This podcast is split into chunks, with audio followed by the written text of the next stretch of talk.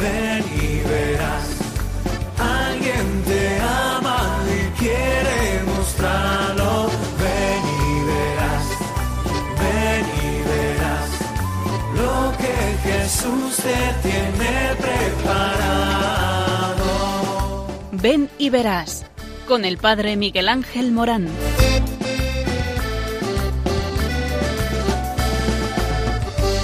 Aunque sean muchas las preguntas y si te surgen tantas dudas es verdad lo que te canta.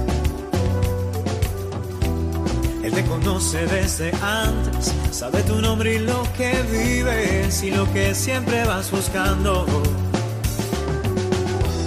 Escucha dentro su llamada, verás él pasa a tu lado y tu respuesta va esperando. Ven y verás, ven y verás. Muy buenas tardes a todos. Estamos en este Ven y verás. Después de una cuaresma y de una Semana Santa tan preciosa, en donde nos hemos encontrado con el misterio del amor de Dios entregado y donado, pues ahora, ¿qué llega? La Pascua. Es el paso del Señor por nuestra vida. ¿Y cómo pasa por tu vida? Pasa por tu vida cuando tienes ojos para el amor. Y es que Dios te ama, y te ama, y porque te ama, te envía, y porque te ama, te llama. El Señor está queriendo encontrarse contigo en lo cotidiano de la vida y es que el hombre viene a la vida porque es amado, pensado y querido por Dios. Por eso, amado oyente, hoy siéntete muy amado por el Señor, porque Dios, porque ama, Dios Padre llama a la vida. Al llamar, saca a cada uno de la no existencia. A cada uno conoce desde antes de nacer. Lo vamos a escuchar en Jeremías 1.5. Porque es llamado, la vida es vocación. Es vocación a ser imagen del Hijo. Es, además, llamado a, a la santidad. Porque Dios es santo para que cada uno sea feliz. El Espíritu ama y enseña a amar. La vocación, misión es a construir el reino. Asimismo, la llamada es única, singular, irrepetible y personal. Es a cada uno, a ti también que me escuchas. Por eso, estate al quite en este programa, porque te vas a dar cuenta de una cosa, que tú también eres llamado.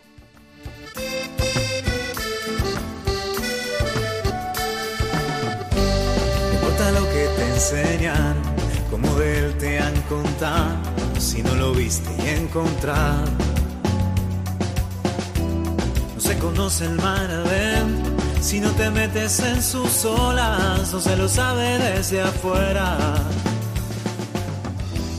Ya no te bastan las teorías.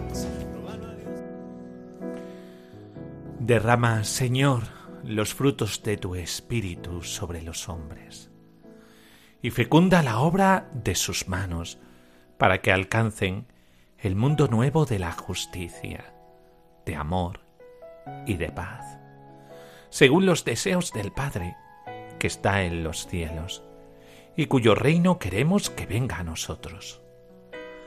Concédenos vocaciones consagradas a tu Evangelio, que preparen los caminos de tu venida. Amén.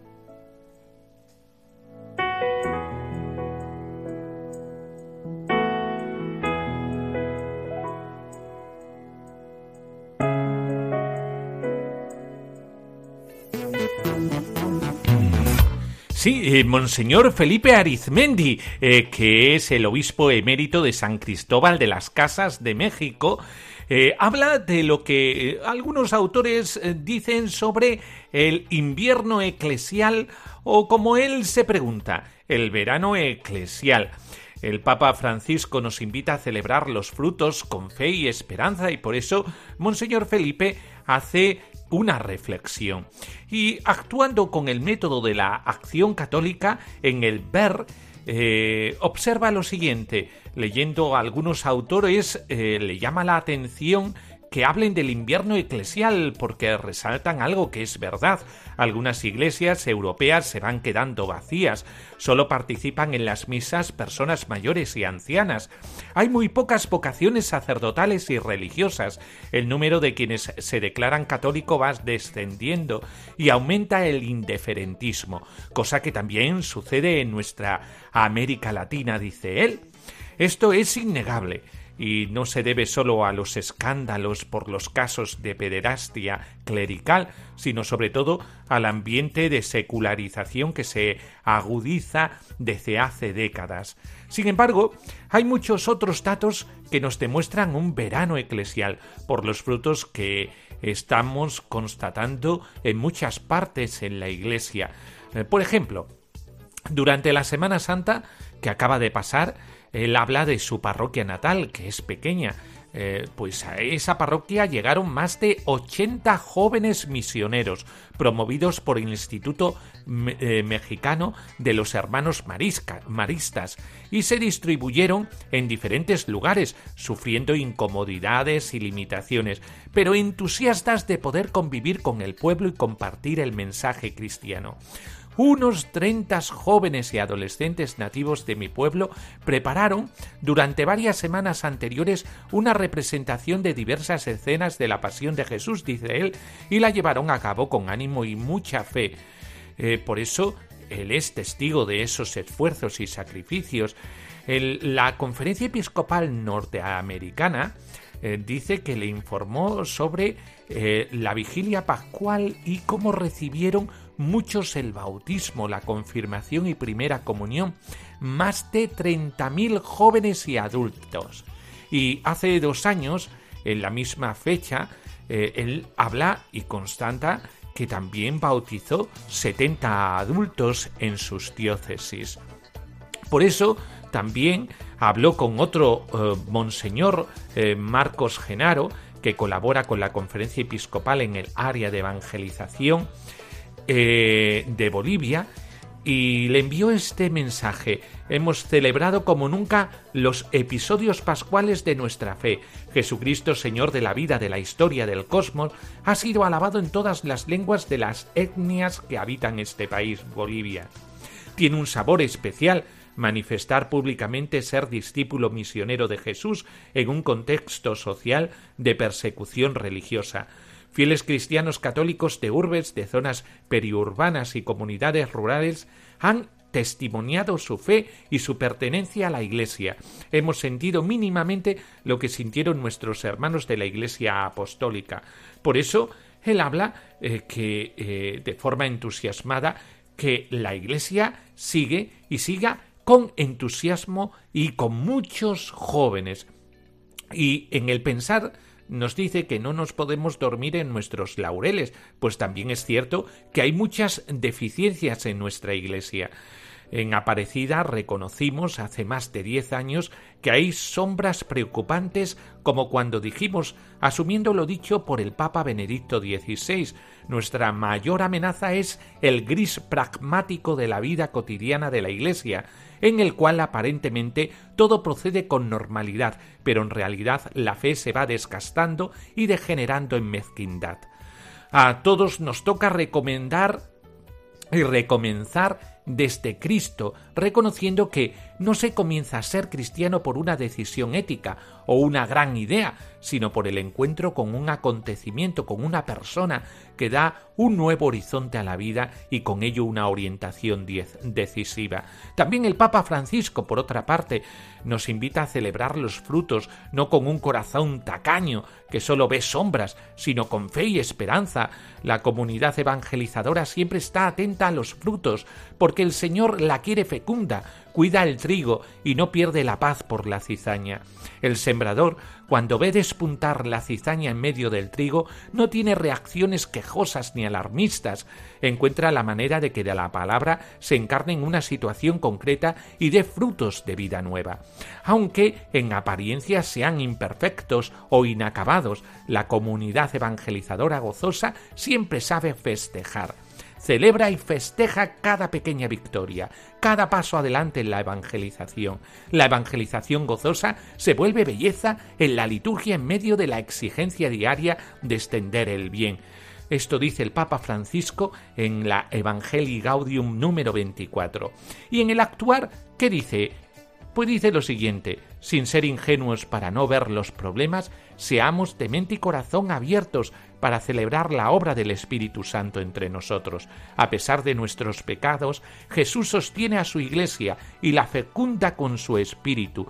Por eso nos anima Monseñor Felipe Arizmendi a que nosotros sigamos dispuestos, con corazones dispuestos, a la misión evangelizadora. Pues ánimo, tú también, oyente.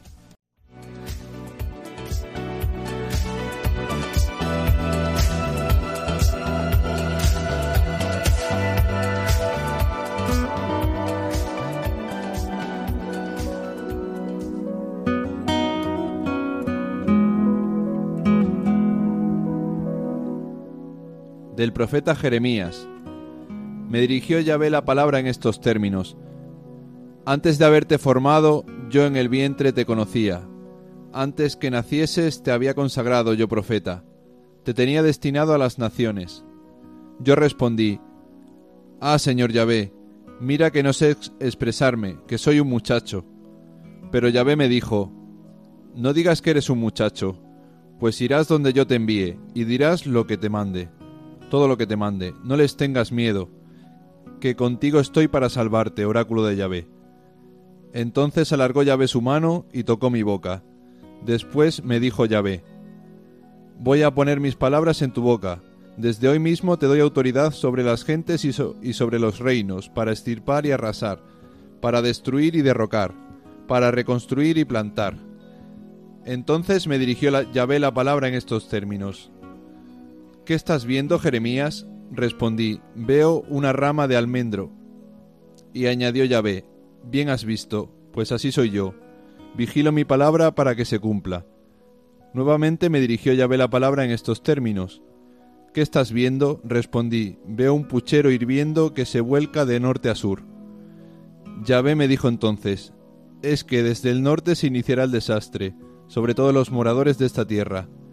Voy a convocar enseguida a todos los clanes y reinos del norte, oráculo de Yahvé. Vendrán a instalarse a las puertas mismas de Jerusalén, en torno a todas sus murallas, y en todas las ciudades de Judá. A todas pienso sentenciar por toda su malicia, por haberme dejado a mí para ofrecer incienso a otros dioses y adorar la obra de sus propias manos. Por tu parte, ciñete bien los lomos, ponte firme y diles cuanto te ordene. No desmayes ante ellos, que yo no te haré desmayar. Por mi parte, te, he convertido desde hoy en plaza fuerte, en pilar de hierro, en muralla de bronce frente a toda esta tierra. Así se trate de los reyes de Judá como de sus jefes, de sus sacerdotes o del pueblo de la tierra. Te la guerra, mas no podrán contigo, pues contigo estoy yo, oráculo de Yahvé, para salvarte.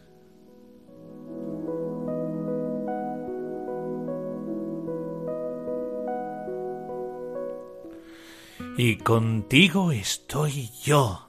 Y por eso estarás fuerte en la llamada, en la vocación, y todos tenemos una llamada y una vocación.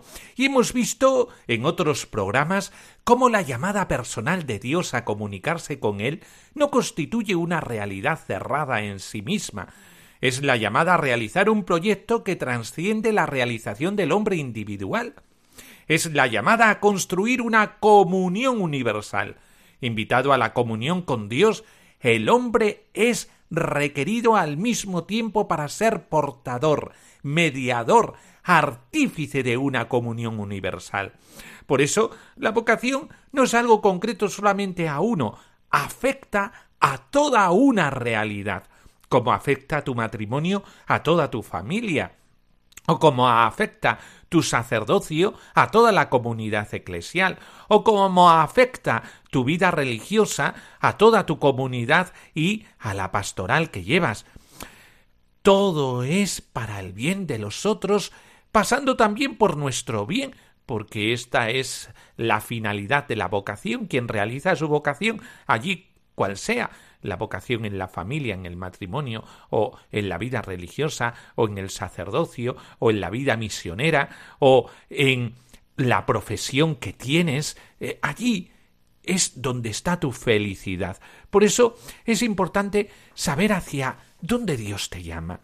Precisamente por considerarse superior y privilegiado, el pueblo de la alianza, el pueblo elegido, en la tentación con relativa frecuencia de marginarse de los demás pueblos.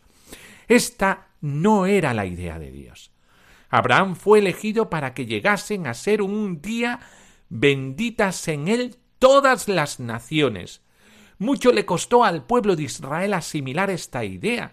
Debería sobrevenir la destrucción del reino y la deportación a Babilonia para que el pueblo tomase plena conciencia de que ser llamado por Dios no equivale a ser superiores y dominadores de los otros, sino, por el contrario, estar puestos a su servicio, o lo que es lo mismo, estar al servicio del Altísimo para que su santidad brille ante todos los pueblos y lleguen a aceptar el reino de Dios. Pero el reino de Dios, conforme a su pensamiento, está fundamentado sobre el servicio y la total disponibilidad, y no sobre el dominio y la potencia terrena como pretendía Israel. La concepción del Mesías como siervo de, eh, Yahvé pobre y despreciado, marca la cima del lento proceso de maduración que había de cumplirse en el espíritu de Israel para que tomase finalmente conciencia de los designios de Dios. Y esto es lo que hace la vocación, el gran milagro de darte cuenta que todo es en el servicio y la disponibilidad. Todos los proyectos humanos son esencial y constitucionalmente provisionales, porque el plan de Dios está siempre más allá, trascendiéndole todo. Cuando se siente la llamada de Dios que pide hacer una opción determinada y se responde con un sí total, no es a un proyecto fijo y definitivo el que nos consagramos y entregamos, sino a Dios, a quien dejamos la determinación gradual, el modo como desea que le sirvamos. A la vocación no se responde de una vez por todas. La primera respuesta es sólo el principio de un perfeccionamiento que dura toda la vida.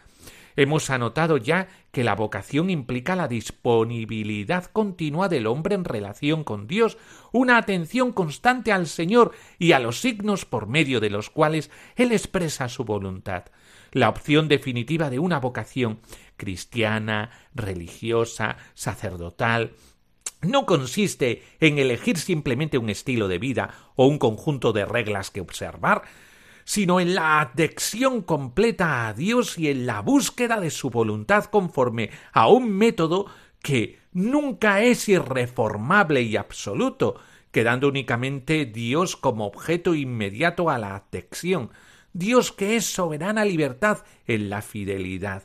Es decir, que Dios las cosas las hace a su modo. La llamada que Dios dirige al hombre intenta siempre que los hombres a los que llama, o el grupo de hombres, se integren en el engranaje de un dinamismo que les sobrepasa. Se hacen colaboradores de Dios para una obra que es la obra de Dios, pero entrando ellos en su propio dinamismo de hombres concretos, conforme a un temperamento o a una cultura que le es propia. Esta cooperación humana es útil y necesaria porque Dios quiere que el hombre coopere con él como hombre, pero no puede olvidar que la obra de Dios es siempre superior a las concepciones humanas, que nunca podrán tomarse como algo definitivo. La vocación bíblica incluye consecuentemente la fe en un Dios que trasciende todo lo humano y que nunca deja de sorprender. Por eso, en la vocación eh, siempre se da una invitación a que nos sorprenda. Qué malo es cuando nosotros nos vamos acostumbrando, ¿verdad? Acostumbrando a ser esposa, acostumbrando a ser esposo, acostumbrándonos a ser sacerdote, acostumbrándonos a ser misionero. E, es como eh, caer en una rutina, rutina de, eh, lo siempre y no te dejas sorprender por esta labor que Dios ha puesto en tus manos y que el servicio y la disponibilidad al proyecto de Dios hace que todo sea nuevo y todo sea llamado a a satisfacer nuestro corazón. Que nuestro corazón, como no tiene fronteras, esa satisfacción tiene que ser muy buena, porque si no, eh, no, nos llena. ¿eh? Por eso, la vocación y la fe de Abraham es para, paradigmática. Eh, ¿Qué quiere decir esto? Que es ejemplar. Dios le llama, le manda caminar, pero sin indicarle el a dónde. Esto ya lo hemos hablado en este programa. Abraham no tiene otra seguridad que la palabra de Dios y a ella se adhiere plenamente, aun cuando este Dios imprevisible parezca desmentir sus mismas promesas. Eh, por ejemplo, el sacrificio de Isaac. ¿Os acordáis, verdad? Los profetas tendrán la misma experiencia, igual que los apóstoles. Nosotros hemos abandonado todo cuántas veces deberían cambiar sus esquemas para atender o entender al final qué era lo justo, qué era lo de Dios. Le resulta imposible al hombre responder en plenitud a Dios si toma como definitivo un horizonte determinado a partir de su propia experiencia, de modo que crea poder hacer un plan preventivo en un momento concreto de su vida. El hombre no puede adherirse al proyecto que Dios le propone sino dejándose separar de sus propias raíces. ¿Cuántas veces queriendo hacer proyectos, ¿verdad? Vamos a hacer el proyecto de visitar a eh, esta urbanización en la parroquia. Y pasamos horas y horas y horas y horas y horas y horas haciendo proyectos, pero no vamos. Oye, muévete.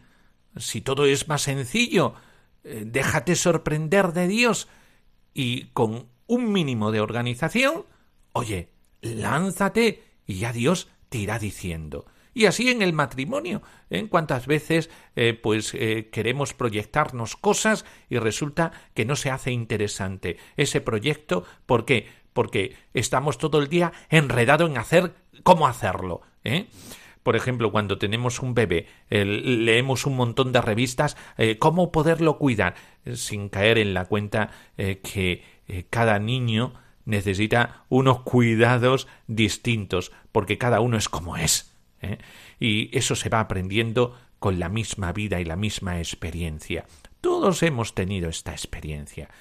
Por eso ningún llamado puede permanecer en su sitio. Debe caminar, abandonar sus planes y sus propias aspiraciones, ha de empezar todo desde el principio, situándose ante un camino desconocido en el que no tendrá otra guía que la fe como certeza y, esencialmente, oscuridad. Sí, la llamada de Dios desarraiga literalmente a uno de su propio ambiente y de las propias costumbres.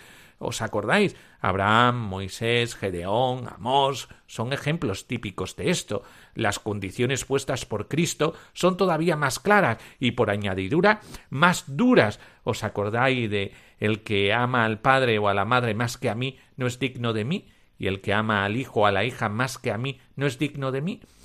No hay ningún valor ni ningún afecto humano al que se pueda apegar y sobre el que se pueda afianzar.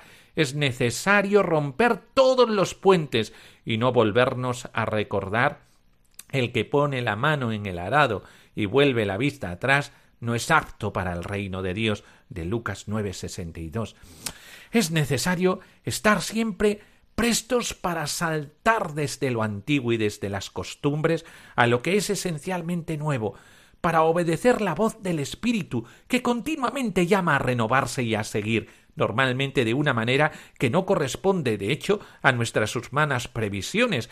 Esta llamada no es fácil de vivir porque no es sencillamente un deber que cumplir, dedicándole una mayor o menor parte de nuestra vida. Se trata de vivir toda la vida, con perspectivas de ordinario completamente nuevas e imprevisibles, que obligan continuamente a abandonar seguridades antiguas y siempre más cómodas.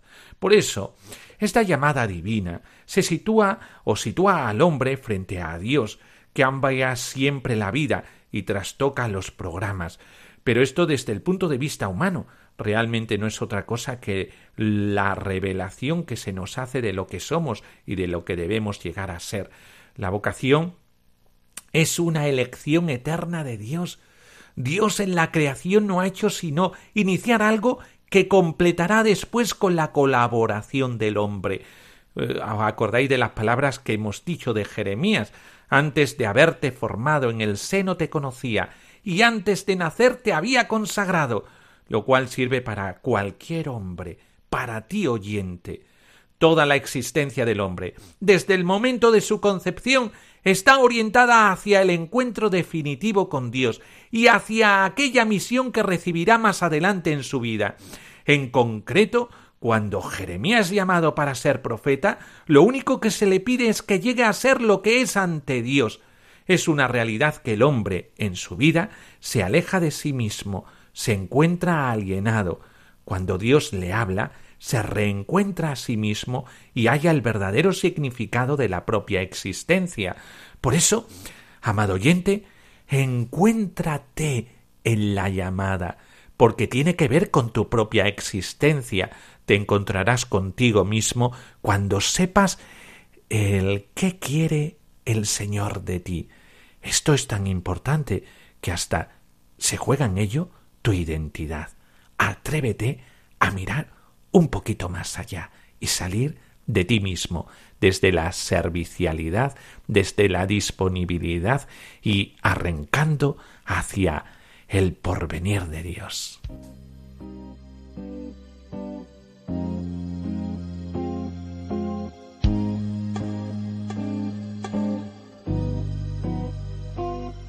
Señor, no soy nada porque me has llamado, has pasado por mi puerta y bien sabes que soy pobre y soy débil, porque te has fijado en mí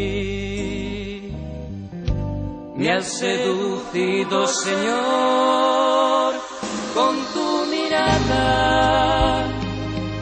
hablado al corazón y me has querido. Es imposible conocerte y no amarte. Es imposible amarte y no seguirte. Me has seducido, Señor. Señor, yo te sigo y quiero darte lo que pides, aunque hay veces que me cuesta darlo todo, tú lo sabes, yo soy tuyo. Camina, Señor, junto a mí me has seducido, Señor, con tu mirada. Me has hablado al corazón y me has querido. Es imposible conocerte y no amarte. Es imposible amarte y no seguirte. Me has seducido, Señor.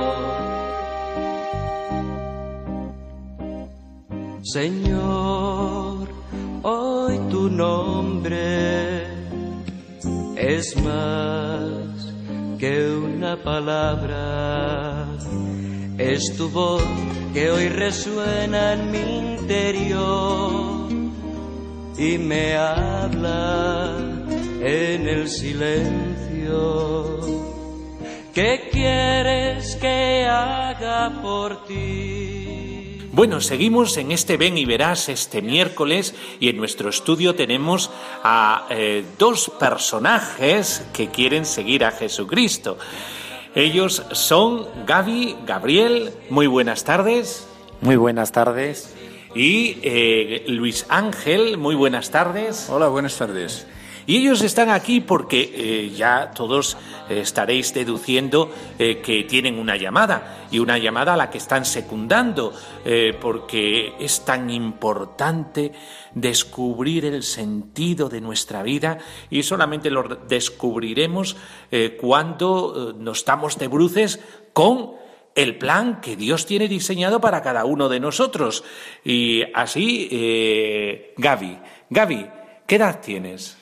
Pues tengo, acabo de cumplir 46. 46 años, ¿eh? Todavía muy joven, Gaby. Esto es, es genial, ¿eh? Y Luis Ángel, ¿qué edad tienes? 57. Ah, también bastante joven, Dios mío. y sobre todo vuestro corazón joven porque es un corazón inquieto. Ahora hablaremos de esa inquietud. Y eh, Gaby, ¿tú de dónde eres? De Burgos. Hombre, hace poco tiempo estuve en Burgos y me cayó una nevada, ¿eh? que qué peligroso es eso de andar por la nieve. ¿eh? Yo como soy extremeño y de Cáceres, eh, pues es muy difícil para mí el poder eh, andar sobre la nieve. Y eh, Luis Ángel, ¿tú de dónde eres? Pues soy de Burgos también, de otra región, soy más de la región de Aranda de Duero. Hombre, buen vino, ¿eh? hay por ahí, buen vino. Bueno, eh, pues eh, lo tenemos en este estudio porque eh, queremos contagiaros su inquietud. Y Gaby, Dios a ti te ha llamado, ¿verdad? Pues eh, sí, yo creo desde pequeño, como al pequeño Samuel. También en este programa hemos hablado de Samuel, ¿os acordáis? eh? Pues, eh, Gaby, Dios, ¿a qué te llamó? Desde pequeño eh, yo iba sintiendo también y me sentía muy a gusto pues en el, en el grupo de monaguillos eh, de la parroquia. Éramos un grupo bastante numeroso con el sacerdote y a partir de ahí pues se fue forjando eh, pues esa, esa amistad eh, que veía y con lo bien que me sentía también dentro de, eh, de, la, de la parroquia con los compañeros. Ahí fue yo creo pues eh, depositándose las primeras semillas de lo que luego sería pues mi, mi, vocación, eh, gracias al sacerdote de, de mi parroquia. Entonces, Gaby, ¿eres sacerdote? Sí, soy sacerdote desde hace 19 años. ¡Wow! Madre mía. ¿Y estos 19 años han sido apasionantes, eh, sí o no? Pues sí, mucho, y además muy, muy variados. Siempre una vocación llama a una misión y esa misión a otra misión y siempre esta aventura va aumentando y aumentando en un culmen que ahora veremos. Eh, Gaby, porque tú no eres un sacerdote de estos de pueblo que están en una iglesia, tienen su parroquia, cuidan a estos feligreses. Eh, ¿A qué Dios te llamó? Bueno, primero sí que he sido un sacerdote de, de pueblo. ¿eh? Una vez ordenado sacerdote, tuve la oportunidad y yo creo también la gracia, pues de estar en unos pueblecitos muy pequeños. Éramos con otro compañero, llevábamos pues un montón, cerca de 40 pueblos, pero muy pequeñitos. Son parroquias pues del norte de, de Burgos. Ahí estuve compartiendo eh, mi ministerio, mi fe durante cinco años. Y después yo eh, venía sintiendo esa vocación misionera de tiempos del seminario y durante también el tiempo de sacerdocio, gracias a convivencias de animación misionera, fui descubriendo también esa llamada a poder compartir también eh, mi ministerio sacerdotal pues fuera en otro lugar y sentía pues una vocación y una llamada muy grande que venía desde África. Entonces allí me fui en el 2005 eh, con a través del Instituto Español de Misiones Extranjeras, con otro grupito de compañeros, de sacerdotes de distintas diócesis de, de España, y allí he pasado los últimos 11 años. 11 años en África. ¿En dónde estuviste de África? En Zambia. Es un país en la zona austral y estábamos en la diócesis de Solwezi, que hace frontera con, con el Congo al norte. Madre mía, en Zambia. Esto eh, me suena al príncipe de Zambia o algo así, una película que vi hace tiempo. Eso tiene que estar por ahí muy perdido. ¿eh? Y oye, ¿qué te llevó allí? Pues eh, de alguna manera lo que me llevó era el, el, querer también compartir mi fe, el querer también que mi eh, que lo que yo sentía y mi vocación, pues que se me pedía también compartirlo con personas y, en, con unas dificultades y con en una cultura también pues distinta de la mía, pero que era donde me tocaba también descubrir esa esa vocación. Entonces sentí como estas iglesias jóvenes también son iglesias necesitadas en distintos aspectos, pero que ha sido una experiencia no solo yo de poder enriquecer y de aportar, sino una vez más se ha cumplido aquello de que eh, el, el misionero, el evangelizador es evangelizado por la propia gente. Qué bueno, esto eh, siempre nos enriquece el saber que uno se entrega a la misión, pero en realidad lo que hacemos es ir a que ellos nos evangelicen con su vida. Eh, porque es muy distinta esa vida que la que hay aquí, ¿verdad? Eh, ¿Notaste una gran diferencia? Sí, sobre todo yo que estaba en una que he estado en una zona rural, pues imagínate en el plano pues de, de las comodidades, lo que significa energía, el tema de, de las comidas, transportes, comunicaciones, pues totalmente distinto. Era como retroceder aquí pues en el tiempo eh, 200 o 300, eh, 300 años. Pero por otro lado, que es lo que siempre lo que compensa en el lado eh, vivencial del corazón, del, de la fe de la gente, supone, y eso compensa todo. Puedes estar sin luz, puedes estar sin agua, que tienes que ir al pozo, tienes, puedes estar con una comida más sencilla, pero lo que es el, el corazón de la gente, la fe, cómo ellos se contagian y cómo lo celebran, eso es lo más bonito de la vida de un misionero has aprendido una nueva cultura y también has aprendido un nuevo idioma, ¿no? Sí, sí. Primero me tocó el tema del inglés, que es el idioma oficial del país, y después eh, tocó aprender de la mano de los franciscanos, hay una comunidad, pues el idioma local en la diócesis donde iba a estar yo. Es una lengua, se llama caonde, y es el vehículo pues que tenemos que aprender para que la palabra de Dios llegue directamente también al corazón de, la gente. Eh, eh, estuve hablando con otro misionero hace tiempo y me hablaba del fons, de eh, otra, otro idioma de allí, de África. Qué interesante es esto, cómo ellos tienen una cultura genial, porque cada tribu eh, tiene su, su, lengua y esto es muy importante para aquel que quiere evangelizar, ¿verdad, Gaby? Eh, porque eh, nosotros llevamos la palabra de Dios, aunque también son muy importantes los gestos. ¿Tienes alguna anécdota de algún gesto que te haya llamado la atención en la misión y que pudieras compartir con nosotros?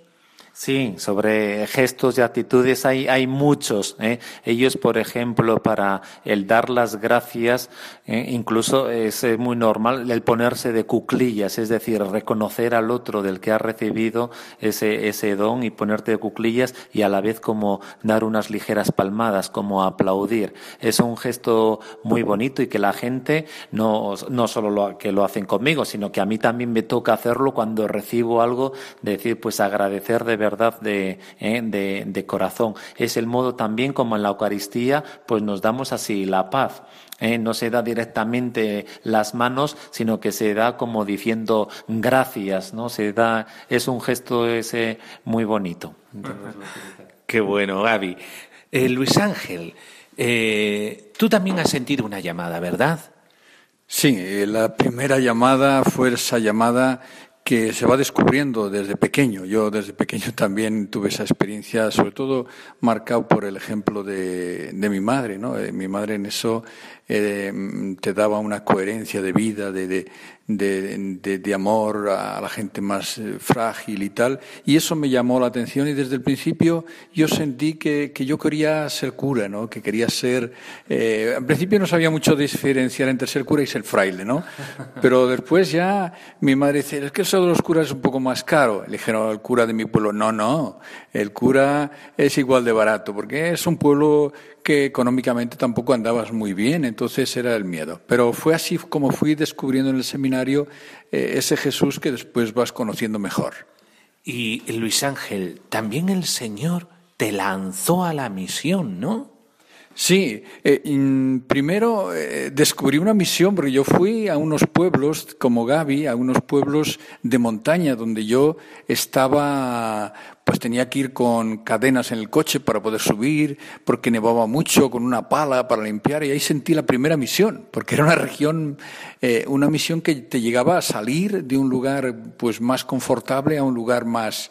Y desde esos años yo siempre participaba en encuentros misioneros, y es como una simiente que Dios fue poniendo en el corazón, y llega un momento que, que el obispo dice, bueno, era bueno ya que cambies, llevaba ocho años, dice, pues mira, eh, yo quiero, estoy pensando que, Dios me pide también salir, pero salir un poco más lejos. ¿eh? Y sentía esa llamada y fue, se lo propuse y digo, vamos a ver si es esto. Hice un año de preparación y decidí salir más lejos, para Brasil. Para Brasil, Brasil, madre mía. Uno cuando piensa en Brasil piensa en los carnavales de Brasil, Dios mío. ¿eh? Bueno, eh, Brasil también es una cultura muy distinta a la de aquí, ¿verdad? Porque tú, ¿en qué lugar de Brasil estuviste moviéndote como, como misionero? Bueno, eh, Brasil, como dices tú, es que es, estamos hablando de Brasil que es 18 veces España, o sea, que es que es un continente. Y entonces en Brasil encuentras pues lo más extremo, o sea, encuentras una región norte que no para de llover, una cultura indígena, hasta un sur que tiene una cultura eh, muy parecida a la europea, con mucha gente que fue de, de, de Alemania, de Italia, y hasta nieva y todo, hasta una región donde yo estaba, que es una cultura muy marcada también por los afrobrasileiros, por cultura, que es toda la costa, que es donde llevaban cuando la época de la esclavitud los negros, y hay una mezcla de culturas, y en esas regiones donde estaba yo, que es el semiárido que llaman, es una cultura eh, eh, que está marcada por un clima casi desierto, y es el problema de la sequía, por eso es una región muy pobre donde yo estaba, donde eh, antiguamente mucha gente tenía que salir o moría. Ahora alguna cosa se ha mejorado con unas cisternas que hacen, pero la realidad continúa siendo difícil. Difícil y dura. Sin embargo, tú te queriste meter en esa dificultad. ¿Qué te motivó a hacer esa heroicidad, entre comillas, ¿eh? porque tampoco nos podemos vender de héroes, sino con toda nuestra debilidad. ¿eh? Pero, ¿qué es lo que a ti te motivó a decir, dejo mi comodidad y me voy a estas grandes dificultades en otros países y en lugares tan pobres? Hombre, eh, yo desde el principio fui descubriendo Jesús, como te decía, pues como alguien que que nos llevaba a preocuparnos por los hermanos. ¿no? Y yo eh, me acuerdo desde pequeño cosas que se marcan. Yo veía que mi madre, ese, mendigo que va pidiendo, le llamaba y le daba eh, la comida, gestos. Y yo sentí que, que, en el mundo había situaciones y yo me sentía que Dios me pedía eso. ¿no? Y sentí que Jesús, eso lo fui descubriendo después allí en Brasil mismo, esa frase que tanto me marcó, que se le oía mucho al obispo de allí, eh, que decía Jesús, he venido para que todos tengan vida y la tengan en abundancia. Entonces ese sentimiento de un Jesús, de un Dios que ama a su pueblo, que no abandona, entonces me llevó a, intentar estar presente ahí y con la ayuda de Él, pues hacer la misión, lo que Él me fuese diciendo a través de la realidad de aquella gente, del, sufrimiento, pero también de las alegrías, como decía Gaby, pues uno intenta ayudar, pero al final recibe tanta cosa buena, aprende, yo aprendí a amar y a escuchar mucho la Biblia porque allí es una cosa que reflexionar la Biblia, leer la Biblia, eh, cómo Dios nos está diciendo desde la Biblia ¿Qué nos está diciendo para estas situaciones? Entonces, aprender a escuchar y leer la Biblia a la luz de la situación que vive la gente, con la gente. Entonces, eso me ayudó mucho también a mí como persona a, a seguir ese Jesús como misionero y aprendiendo de ellos también la misión. También como persona, ¿te ha ayudado eh, la misión a abrir fronteras, a abrir la mente, porque muchas veces nosotros creemos que el mundo es como eh, lo que a nosotros nos rodea. ¿A ti te ha dado el estar en la misión esa apertura de mente? Sin duda, sin duda. Es decir, eh, el, salir, por eso yo veo que es, que al final es lo que Jesús hizo, ¿no? El Padre le envió y Él sale del Padre y se hace presente entre nosotros. Y Él sale al encuentro de, de visitando las aldeas. Entonces ese salir te enriquece porque el encuentro de los hermanos te, te, hace más, más rico y por tanto más feliz también, porque descubres cosas que mm, Dios va haciendo por ahí maravillosas. Entonces, para mí ha sido muy positivo. Yo lo digo que, que, como decía antes, a nivel bíblico, a nivel de fraternidad, de comunidad, de sentir esa presencia de un Dios vivo, no de palabras, no de palabras bonitas, sino de un Dios actuando. Eh, cuando la gente dice, a mí me resultaba extraño, fíjate, cuando volvía y yo escuchaba allí la gente hasta pasándolo mal, decía, bueno, hasta mañana, ¿qué tal está? Estoy bien, gracias a Dios. Hasta mañana si Dios quiere. Y entonces yo, yo sentí que, eso, que es de corazón, no es decir, bueno, no, no, es que sentir que ese Dios está presente. Entonces ese Dios vivo, eh, a mí me ayudó esa salida mucho a, a descubrirle. Bueno, Gaby, con esto terminamos. Gaby, siendo misionero, ¿eres feliz? Pues sí, mucho, desde luego, porque eh, la felicidad está en, el compartir aquello que llevamos en el corazón, eh, no tanto en las cosas, en, pensar en cosas materiales, sino en el compartir. Ahí es donde está la verdadera felicidad. Y, Jesús es el que eh, más felices nos hace. Por lo tanto, ser misionero es ser muy feliz. y Luis Ángel, ¿eres feliz siendo misionero?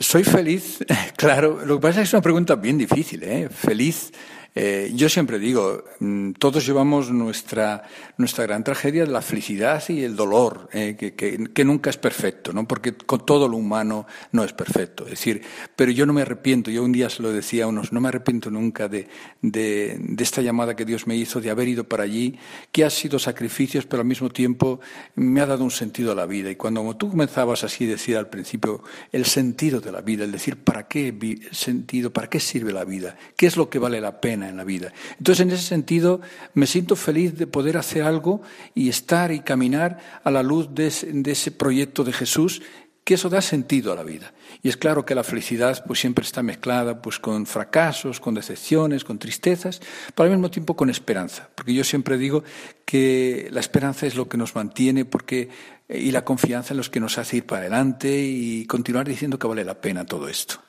Pues ya sabéis, quien guarda su vida la perderá, mas quien la entrega la ganará. Y aquí tenemos a Gaby y Luis Ángel que han entendido esto, lo importante de compartir. También en medio de precariedad, eh, pero ahí puedes vivirlo de otra manera cuando amas. Muchas, muchas gracias, Gaby. Muchas gracias por haber compartido con nosotros este testimonio. Luis Ángel, muchas gracias. Y seguimos con este Ven y verás.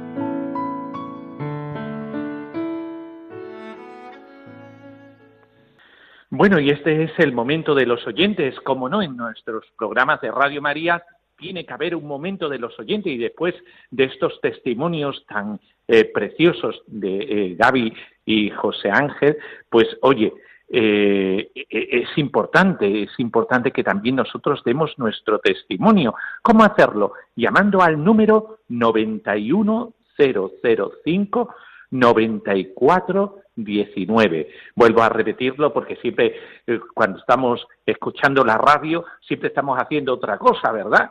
Esto es lo bueno que tiene la radio. Eh, pues eh, vuelvo a repetirlo, 91 005 94 19.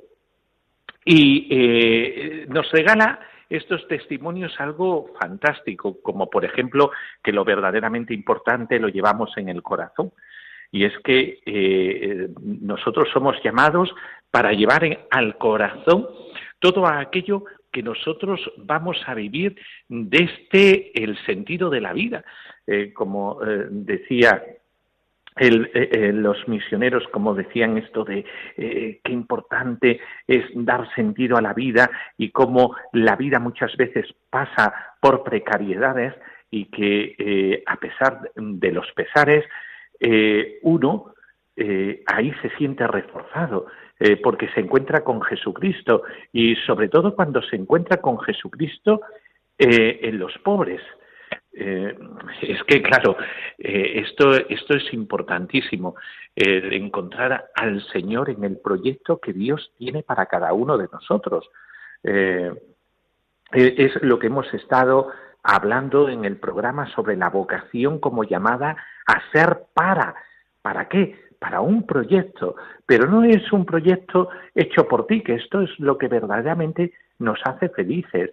Eh, el proyecto es el proyecto de Dios y cuando tu proyecto se une al proyecto de Dios, entonces es cuando eh, se provoca esta magia. ¿eh? Sí, María Luisa, de Valencia. Sí, María Luisa. Sí, padre, mire, yo ya soy mayor, soy una persona de 75 años y soy soltera. Y yo, eh, bueno, en la época de, la juventud quería casarme, tenía hijos y no ha podido ser. Entonces, muchas veces me hago, eh, cuidado a mis padres, bueno, hago lo que puedo para ayudar a la gente, pero estoy diciendo, muchas veces eh, digo, bueno, el Señor, ¿para qué me tiene a mi llamada? Qué buena pregunta, María Luisa, porque tú misma lo has dicho. Eh, eh, no he podido, yo tenía un proyecto, que era mi proyecto, el, el casarme pero mira por dónde la vida me llevó a cuidar a mis padres, a dedicarme a mi familia y esto hizo que eh, yo solamente me dedicara pues a ello. Pues esa era tu vocación, ¿eh? María Luisa, lo importante es que lo vivas como algo que ha enriquecido enormemente tu vida. Hay muchas personas eh, que se han dedicado a su familia, se han dedicado a cuidar a sus padres y eh, ya eh, pues no pueden realizar otra cosa como es el matrimonio. Pero sí que María Luisa, fíjate, tú estás llamada siempre para los otros, para los otros. Y María Luisa, una persona como tú puede dedicarse al Señor, al Señor en la parroquia, en la catequesis, en eh, algún grupo parroquial, eh, si tiene buena voz en el coro. Lo que es importante es saber que lo que has hecho, lo has hecho muy bien y que lo has hecho, lo que has hecho ha sido muy importante, porque en el proyecto de Dios estaba eso. Y lo que hayamos vivido es hermosísimo, tiene 75 años. Pues mira, con 75 años una persona puede dedicarse a la oración. Con 75 años una persona, porque necesitamos personas adoradores del Señor. Hay tan poca gente que adore al Señor. Por eso, María Luisa, es muy importante que te dediques a la oración. Necesitamos adoradores, necesitamos personas entregadas en la parroquia en multitud de ministerios y menesteres que hay en la parroquia. María Luisa, los años no son un impedimento para que tu corazón se siente todavía entregado para los otros, para el proyecto que Dios tenga para ti, María Luisa. Por eso, qué bien que lo vivido lo hayas vivido desde el Señor. Y fue tu padre, pues esa fue tu misión. Fue tu madre, pues esa fue tu misión. Pero ahora también tienes una llamada como cristiana a entregarte a una comunidad y vivir eh, de cara a tu fe, eh, porque el encuentro con el Señor es en todo momento. Muchas gracias, María Luisa, por ese testimonio, porque a mucha gente le va a aclarar mucho eh, el para qué de su vida, ¿eh? Eh, porque eh, muchas personas han tenido que dedicar su vida a poder cuidar a otros y estarán en la misma tesitura que tú. Lo importante es vivir la vocación cristiana como vocación, como llamada. Y como cristiano es eso, vivir desde Cristo. Así es que María Luisa, qué bien que has dado este testimonio para que nos clarifiquemos. Pues la vocación como llamada para ser, para ser para los otros.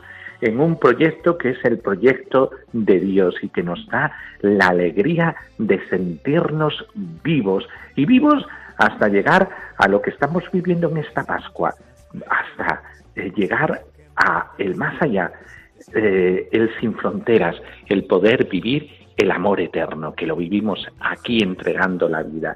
Y terminamos con la bendición, la bendición de Dios Todopoderoso, Padre, Hijo y Espíritu Santo, descienda sobre vosotros. Amén. Pues ánimo y ven y verás. Hasta el próximo día.